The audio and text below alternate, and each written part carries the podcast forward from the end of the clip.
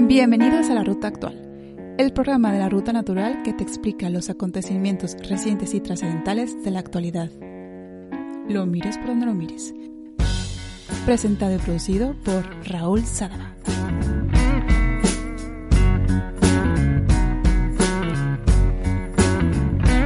Ya llevamos algo más de un año con el trajín de la pandemia y todas las consecuencias que se han ido acumulando. No solo la crisis sanitaria, económica y social, sino también nuestra respuesta a trabajar en casa, a cuidar de los niños, a, para expresarlo de alguna manera, acomodarnos a una nueva ecuación familiar que ha puesto a muchos padres y a muchas madres al borde de sus posibilidades. Acostumbrados a un ritmo de vida y de trabajo en el que, bueno, pues se acomodaba a la perfección a la vida laboral y al colegio de los niños, de repente todo se ha dado la vuelta. El teletrabajo, la escuela a distancia para los niños, los mayores supongo.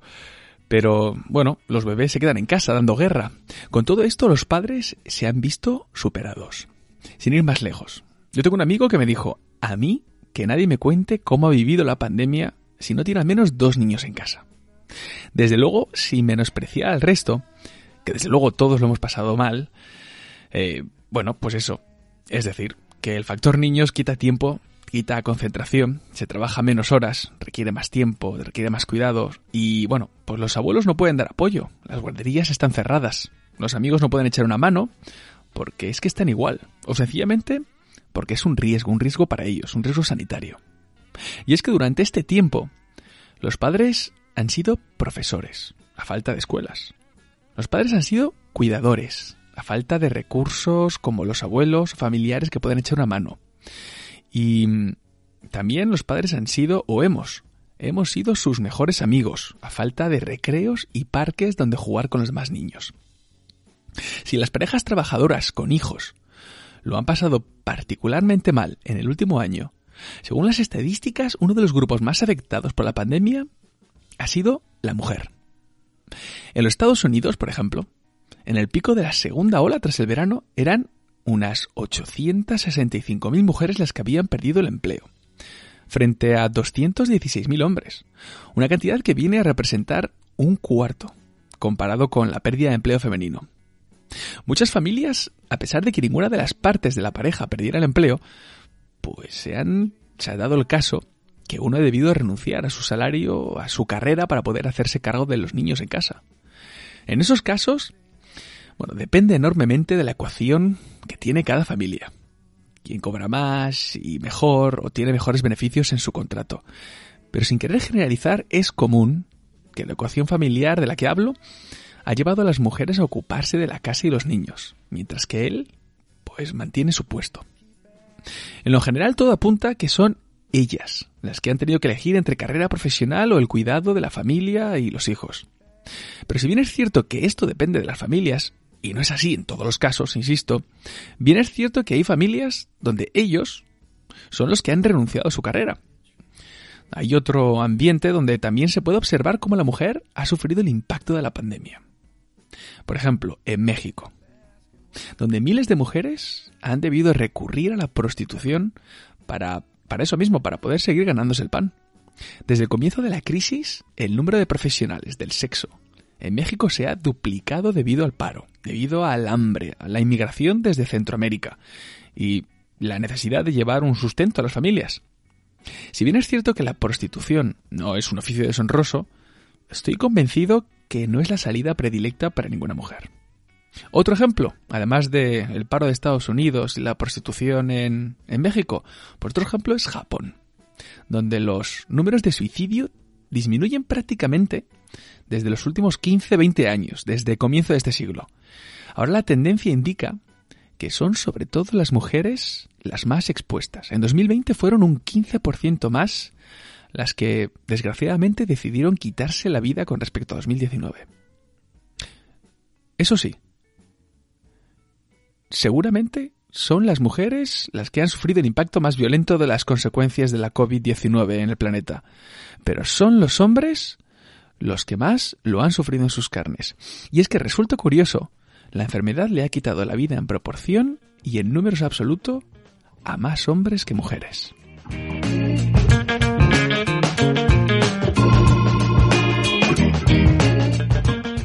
No se trata de algo de estos días, y tampoco creo que tenga nada que ver con la pandemia. Pero sí es cierto que quizás, al igual que con muchas otras cosas, la crisis sanitaria ha servido de, mm, de efecto catalizador para esto y muchos otros temas de actualidad. Con esto me refiero a temas que giran alrededor de la igualdad de género, de la brecha salarial, el feminismo, por ejemplo. Normalmente cuando me lanzo a caminar estas rutas, suelo poner los hechos en primer lugar. Luego lanzo la pregunta, o el punto y el contrapunto, y en alguna ocasión doy mi punto de vista. Aunque tampoco lo doy siempre. Soy más de poner las cosas como son y dejar que luego cada uno investigue por su cuenta y se cree su propio su propio punto de vista. Aquí, sin embargo, avanzo mi opinión desde el principio. Soy de los que piensan que los hombres y mujeres debemos tener los mismos derechos y los mismos deberes como ciudadanos. Ni más ni menos. Ante todo somos personas, antes que, que, sentirnos diferentes por nuestros géneros, como somos sujetos. Sujetos muy complejos, eso sí. No creo en el feminismo, es decir, no creo en ningún movimiento que no busque tratar con respeto y educación a todo ser humano o que no busque la igualdad de las personas ante la ley. Siempre. Creo que esta igualdad está recogida en nuestras constituciones, en el español al menos. Y eso que no me las he leído todas. Bueno, no me he leído ni, ni la española. Vaya, mm, como nadie que. como nadie que no tenga que hacer oposiciones de derecho constitucional. Quizás la única que me he leído es la Constitución de los Estados Unidos. Pero que vaya, que tampoco tiene mérito, porque es que es realmente corta. Y como decía, esto la igualdad entre hombres y mujeres está salvaguardado en la Constitución. E imagino que al menos, como decía, en la de todos los países liberales occidentales. Y en caso de violarse esta igualdad, se puede denunciar. Se juzga y llegado el caso, se condena. Como sujeto que soy, razono de manera subjetiva. Y me esfuerzo en ser imparcial en todo lo que opino. Por eso mismo no creo en la discriminación. Tampoco en la discriminación positiva. Por el sencillo hecho que, a pesar de entender el contexto histórico de los temas, la discriminación positiva no aporta soluciones, sino que la discriminación positiva obliga, ejerce autoridad y promulga el rencor y el odio, valores con los que, en principio y al final, nunca estoy de acuerdo, ni estoy alineado. Quizás con uno, sino con el único lema con los que estoy de acuerdo cuando se suelen pronunciar que se suelen pronunciar en manifestaciones de este tipo en busca de la igualdad de género o bueno, cualquier otro, es el repetido somos iguales, somos diferentes. Porque somos iguales en derechos y ante la ley, pero somos personas únicas e individuos con identidades diferentes. Por eso mismo cuando leo ciertos titulares como por ejemplo Oscars 2021, Finalmente un poco de diversidad en la lista de nominados. Los premios de la Academia, tras varios años de polémica, pues la selección es un poco menos blanca y masculina. U otro ejemplo también muy, muy reciente, este ya con los premios Grammy 2021. Una noche histórica para las mujeres. La gran masa de la industria musical estadounidense vio a, a cantantes femeninas romper varios récords. Cuatro mujeres ganaron las principales categorías. Y es que leer así en frío Em, puede resultar un poco desalentador. Parece que la presión en la Academia de Cine y en la Academia de la Grabación de la Música de los Estados Unidos es tal que em, el esfuerzo de sus miembros y de los votantes no es encontrar la excelencia, sino más bien parecería que intentan ajustarse a los cupos.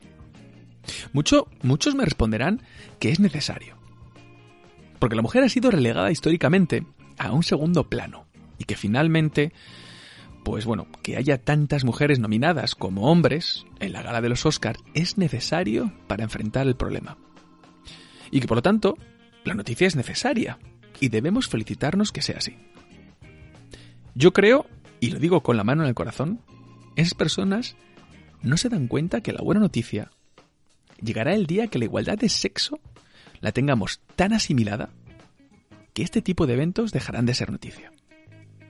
Es decir, que la buena noticia llegará el día que el premio se lo lleven, pues, qué sé yo, todo mujeres y no salgan las noticias. Porque es algo normal. Igual que hoy nadie se sorprendería si te dicen, ¿sabes que este año todos los nominados de los Oscars son zurdos? Ah, pues bien, ¿no? Qué curioso. Hablando de cine y la igualdad, existe una cuestión además que viene, que viene y va desde hace poco para los Oscars y que quizás a fuerza de estar acostumbrados muchos ni siquiera se han preguntado.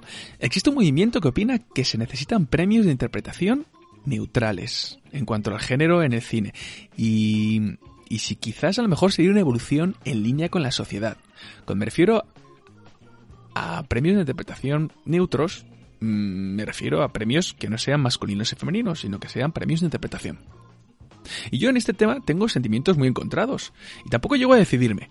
Por un lado, me parece una muy buena idea, porque los premios raramente hacen diferencias de género, más allá de, pues más allá de los deportes, donde el físico de los hombres, de manera general, es superior al de las mujeres, o al menos son diferentes y requieren categorías separadas. Sin embargo, en los Oscars no existe Oscar a mejor dirección femenina o mejor dirección masculina. Lo mismo para mejor guion. Son premios neutrales. ¿Cómo reaccionaríamos si existiera un reconocimiento a los guionistas o directores blancos y otro para los negros? Pues desde luego parecería una anomalía. De hecho, esta decisión de, de premiar la interpretación digamos, neutra, ya, ha llevado, ya se ha llevado a cabo por la Bernilale. La anunciaron para ejercerla este año, en 2021, y ya se hizo en 2017 en los MTV Awards, quienes decidieron abolir la distinción de género también en sus reconocimientos. Más allá del cine, si lo pensamos bien, tampoco se, tampoco se desdobla el género. El premio Nobel es el premio Nobel, independientemente del género. Lo mismo para el Pulitzer o el Pritzker, para las para Em, reconocer los, pues, pues, los grandes de la arquitectura. Son premios para una persona, sin importar el sexo. Pero bueno, por otro lado, es bonito seguir las interpretaciones de las mujeres y los hombres a lo largo del año para ver quiénes actuaron mejor en cada género. En realidad no me parece una mala idea, pero me da miedo que, de manera subrepticia, se decidan otorgar premios equitativamente entre los géneros para evitar que la academia, pues el día de mañana, sea acusada de dar que si un porcentaje más alto de estatuillas a los hombres y más pequeño al de las mujeres, cuando se tratan de premios eh, de género neutro. A día de hoy los premios neutros, como por ejemplo mejor dirección, mejor guion, etcétera, son masivamente para los hombres, por cierto, pero mm, masivísimamente están son entregados a los hombres. Lo que no me gustaría nunca sería que se buscara la paridad forzada. Creo que eso sería un error. Y, pongo el ejemplo también. El ejemplo, me viene a la cabeza el ejemplo de los premios. Los premios Cervantes. De la. aquellos que están en la, para la lengua y la literatura española. Hay una regla no escrita en la que se dice que un año lo tiene que recibir un, un escritor español y al año siguiente lo recibe un escritor de Hispanoamérica. Sería una pena que eso mismo ocurriese, por ejemplo, con los Oscars. Sería sucumbir al miedo de lo políticamente correcto y a la locura de las cuestiones de género. Porque creo que es. Creo que es buena idea, sinceramente. Yo la apoyaría, pero soy escéptico con el cariz que pueden tomar las cosas. Cambio de ejemplo. Traigo algo por la mera razón de que se me pasa por la cabeza. Paso de igualdad en el cine a la igualdad en el arte. Más concretamente, en las exposiciones de arte. Algo que también es muy recurrente hoy en día es la necesidad de, por ejemplo, realizar exposiciones, y se ven a menudo, ¿eh? exposiciones 100% femeninas. Y creo que más que corregir los errores de la historia, lo que consiguen este tipo de, de eventos es acentuar los prejuicios. La pregunta no se plantea desde el ángulo específico de una exposición femenina. La cuestión que rodea este tema va dirigida a tratar el asunto tan de moda de la discriminación positiva. ¿Somos justos y buenos, me pregunto, al dar oportunidades a personas menos capacitadas para cumplir una función concreta por el hecho de estar bajo un grupo minoritario discriminado? Desde luego creo que actuar discriminatoriamente, aún positivamente, no ayuda a vencer la discriminación. Si quieres abolir la pena de muerte, qué sé yo, pues no mandas a la horca a los vencidos de tu revolución. Desgraciadamente vivimos en un mundo donde todavía vemos como raro que una mujer lidere una gran compañía, Pero no solo, también lo es que un banco nos atienda en la oficina del banco, o que un joven con síndrome de Down puede ejercer oficio alguno, ya sea público o privado. Pero tampoco es lo mismo. Porque sí estoy a favor de la discriminación positiva para personas con discapacidad, porque ellos no tienen culpa de estar sufriendo una discapacidad. Mientras que ser asiático, afroamericano, mujer, zurdo, calvo o viudo no es una discapacidad. Y no debe ser tratado con favoritismos o con cupos. Ahora bien, no veo que sea de ayuda realizar una exposición 100% femenina para luchar contra la opresión o para espolear el papel de la mujer en el arte. Desde luego, si es una exposición privada, cada uno paga e invierte en lo que más le gusta o, en lo que más piensa que, que le puede traer beneficio. Vaya, tal y como me respondió mi padre cuando era pequeño y le pedí que me hiciera un pareado. Y me dijo, como manzana porque me da la gana. Pues aquí lo mismo. Desde mi punto de vista, en vez de vencerla, creo que se consigue, en este caso de las exposiciones, se consigue el efecto contrario. Se refuerza la discriminación y crea malestar. Creo que se lucha equivocadamente aplicando la medicina que tan poco nos gustó a nosotros en el pasado. Hay que corregir los errores de la historia sin la necesidad de responder con la misma moneda. Insisto en el mensaje principal. Los que, promueven, los que promueven estas ideas y se hacen eco de estas noticias no se dan cuenta que la buena noticia será el día que no sea noticia.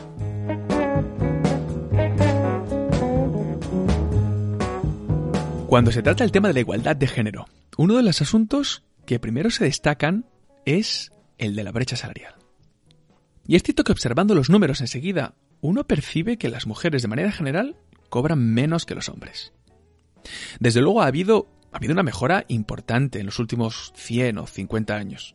Por ejemplo, en Estados Unidos, a finales de los 30, principios de los 40, una mujer cobraba pues 50 centavos de dólar por cada dólar que cobraba un hombre. Desde luego que la situación ha mejorado. Las cifras hoy en día demuestran, y digo así en frío, sin pensar demasiado, tan solo observando los números, que una mujer cobra 77 centavos de dólar por cada dólar que cobra un hombre. Pero no estamos en esa época, tampoco, donde, pues donde no era difícil encontrarse un anuncio que pidiera, qué sé yo, solo blancos, solo hombres, abstenerse tal grupo o tal otro. Hoy, los departamentos de recursos humanos, en las ofertas de empleo, tienen extremo cuidado en poner un párrafo bastante aséptico donde se indica que el puesto de trabajo y la empresa no discrimina en función de la raza, la religión, el género la tendencia sexual. Eso en cualquier oferta de InfoJobs o cualquier empresa seria se, se ve. Vaya, que está ahí. Y como siempre digo, hoy con las estadísticas, ojo con las estadísticas, porque siempre dicen lo que desean sus cocineros, lo que digan. Hay que saber extraer conclusiones de manera fría y sensata antes de salir a la calle a pedir explicaciones y gritar con pancartas, llamando al boicot contra la discriminación. La discriminación. discriminación. Partimos del principio que existen dos tipos de discriminaciones. Por un lado, está el de tu empleador, es decir, tu jefe, si te paga más o menos, o si te otorga ciertas preferencias respecto a tus compañeros. Y por otro lado está la del cliente. No sé, quizás uno puede decidir no querer trabajar mm, un cliente que, no, no sé, no quiere trabajar con mujeres. O también quizás puede ser que una camarera se lleve mejores propinas. Eso lo decide el cliente, de manera consciente o inconsciente. Si nos centramos en la primera, es decir, la discriminación de tu empleador, la empresa, y los tratos preferenciales que tu empleador pudiera tener contigo o tus compañeros en función de vuestro género. ¿Vale? Nos, sentamos en esta primera, ya que estamos tratando este tema. Pues los estudiosos y los científicos, sobre todo economistas, admiten que existe una brecha salarial, no tanto como el 33%, pero en función de la industria y el puesto de trabajo, esta brecha suele variar entre el 5 y el 10%. Es decir, sin hacer una si no hacemos una media bruta, si no cogemos toda la masa laboral femenina y la masa laboral masculina, sumamos lo que cobran y lo dividimos por el número de personas, la diferencia no es un 30. Si hacemos la media sí que podría ser un 33%. Si comparamos las mismas industrias y los mismos puestos de trabajo, sabemos que la diferencia puede variar, puede bailar entre el 5 y el 10%. comparando puestos de trabajo, misma formación, mismas responsabilidades, ahí es donde se, se acuerda una brecha salarial entre el 5 y el 10%. Ahora bien, aún no salgamos a la calle. Y antes de ponernos a pintar carteles y pancartas, dejamos el rotulador y nos preguntamos, ¿esto es justo o injusto? Porque es cierto que todo apunta a que sería injusto. Pero, una vez más, hay que ver el detalle de los estudios, y de las cifras y de los números. Para responder, pongo como ejemplo a una de las mayores y, pues más prestigiosas expertas en la materia. Ella es Claudia Goldin, es profesora de economía en la Universidad de Harvard y, como digo, una prominencia en la materia con numerosos premios y reconocimientos. Según Claudia Goldin, la brecha salarial no proviene de la discriminación.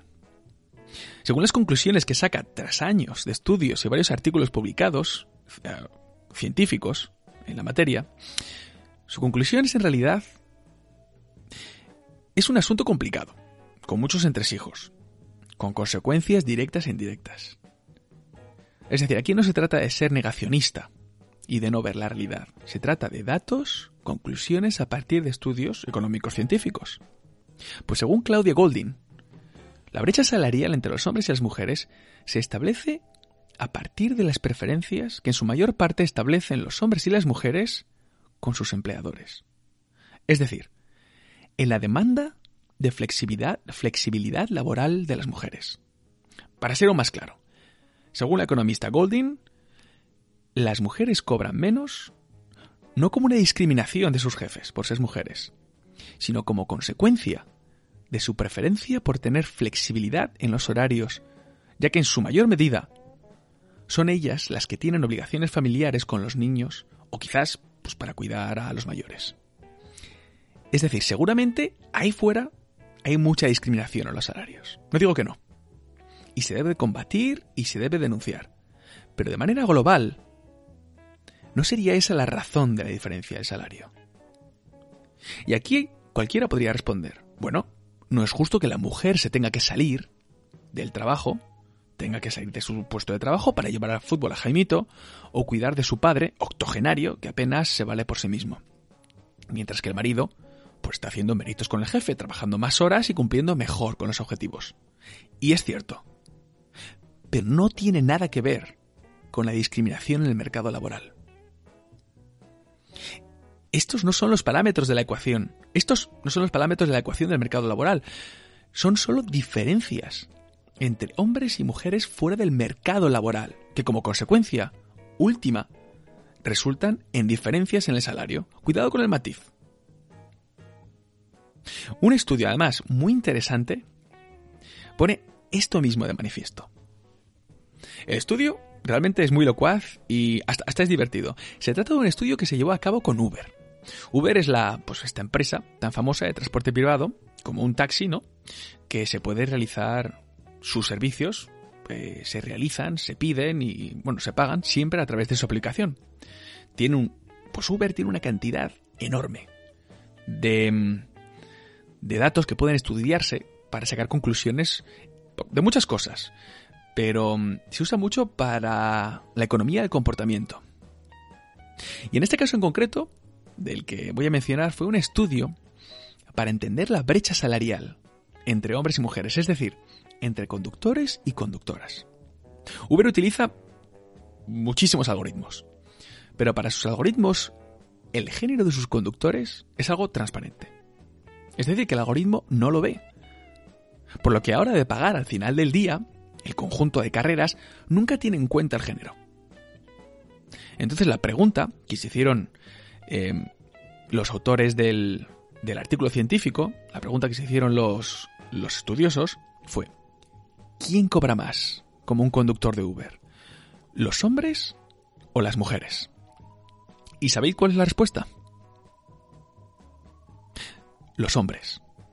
los hombres cobran más, concretamente un 7% más que las mujeres, lo que viene a estar más o menos alineado con la media general del tejido industrial que hablaba antes, entre un 5 y un 10%.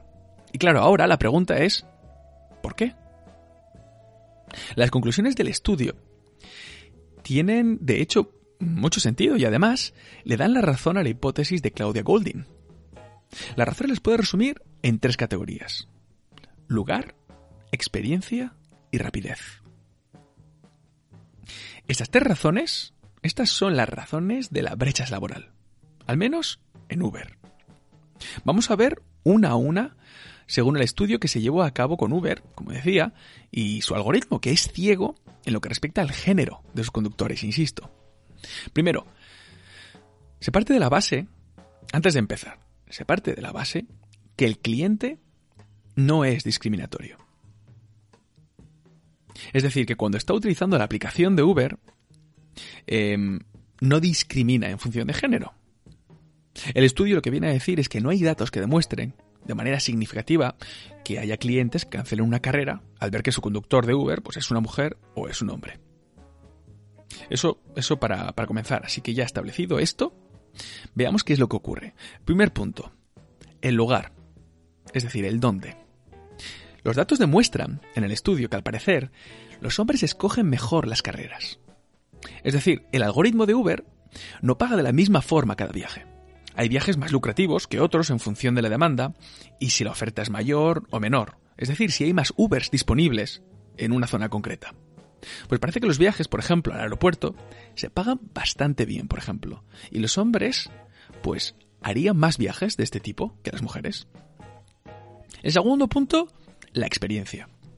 El algoritmo de Uber permite conseguir más dinero y sacar más por cada carrera cuanto más trabajas, como incentivo a los que más horas le echan. Aquí de nuevo los hombres parece que conducen más horas. Lo cual se puede explicar con las responsabilidades domésticas, como decía antes. De nuevo, la hipótesis de Claudia Golding. Se puede explicar con las responsabilidades domésticas y familiares que tienen la mayoría de las mujeres respecto a los hombres. Las mujeres piden más flexibilidad y trabajan menos horas en Uber, lo que se traduce en algo menos de dinero. Y por y el tercer punto y el último, la rapidez. Al parecer los datos muestran que los hombres hacen más carreras por hora que las mujeres. Es decir, los hombres conducen más rápido. Bueno, esto puede ser perjudicial para un hombre porque se puede concluir que los hombres, em, al conducir un Uber, son más peligrosos porque viajan a mayor velocidad. Y bueno, para esto los autores responden que tampoco es cierto porque, bueno, explican que la diferencia de velocidad tampoco representa un peligro, que es relativamente baja, pero sumando y sumando a lo largo de varios días, se traduce desde luego en más carreras. Y aquí también los hombres reciben, al fin y al cabo, más que las mujeres. Esto son los resultados de un estudio que se llevó a cabo con Uber y cientos de miles de rutas con clientes.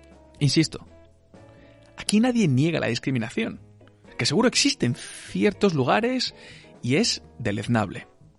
Pero los estudios demuestran que no es el parámetro principal de la brecha salarial, sino más bien el rol de la mujer en la familia, que desde luego depende de cada familia, pero no depende del mercado laboral.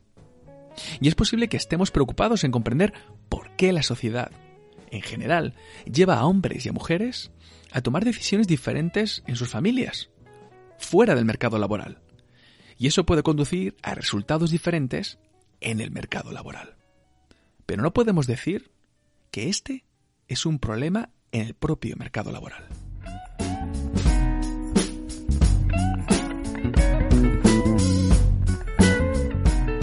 Esto ha sido todo por hoy. Sinceramente, espero que hayáis disfrutado de este nuevo episodio de La Ruta Actual, un programa de la Ruta Natural. Muchas gracias una vez más por vuestro tiempo escuchando este audio que analiza temas de actualidad de manera honesta, lo mires por donde lo mires. Y ahora por fin ya llega lo mejor, la tira de la ruta, ofrecida por Fer, Monigote sin Fronteras, para el programa de hoy y que estáis viendo en este momento para aquellos que disfrutan del programa desde YouTube y también disponible en mi cuenta de Instagram la ruta natural podcast. Para los escuchas de Evox Lo podéis degustar en la sección de comunidad del podcast. Nos vemos próximamente, yo detrás del micro y vosotros detrás de vuestro altavoz. Hasta pronto.